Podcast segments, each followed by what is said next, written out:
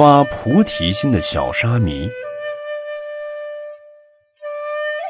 从前，在却离寺内，有一位已证得阿罗汉道果的长老，他收了一位沙弥小徒弟，带着他再次进城游化，把换洗的僧服和化缘的钵子等一大担行装，让小徒弟挑着跟随在后。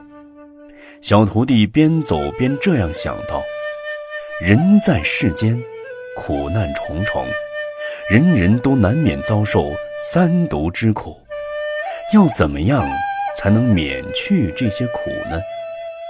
小徒弟转念想到，佛陀时常赞叹菩萨行是最殊胜的，我现在应当发菩提心，度化众生。刚刚才升起这个念头，他的师傅以他心通知道小徒弟。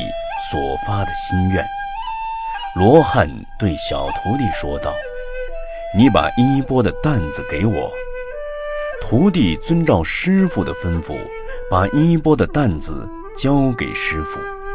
师傅对徒弟说道：“你走在前面。”徒弟走在前面，他又转出这样的心思想到：走菩萨道。是多么的不容易呀！别人要头就施欲头，要眼即施欲眼，这样的事情非常难行、难忍、难舍，并不是我所能做到的。不如还是正入罗汉，迅速脱离轮回之苦吧。师傅又知道他升起的心念。然后对沙弥说道：“你继续挑着衣钵担子，跟在我的身后。”沙弥遵照吩咐，又挑起担子，就这样来来回回，反复了三次。小徒弟非常不理解，也不明白师傅到底是什么意思。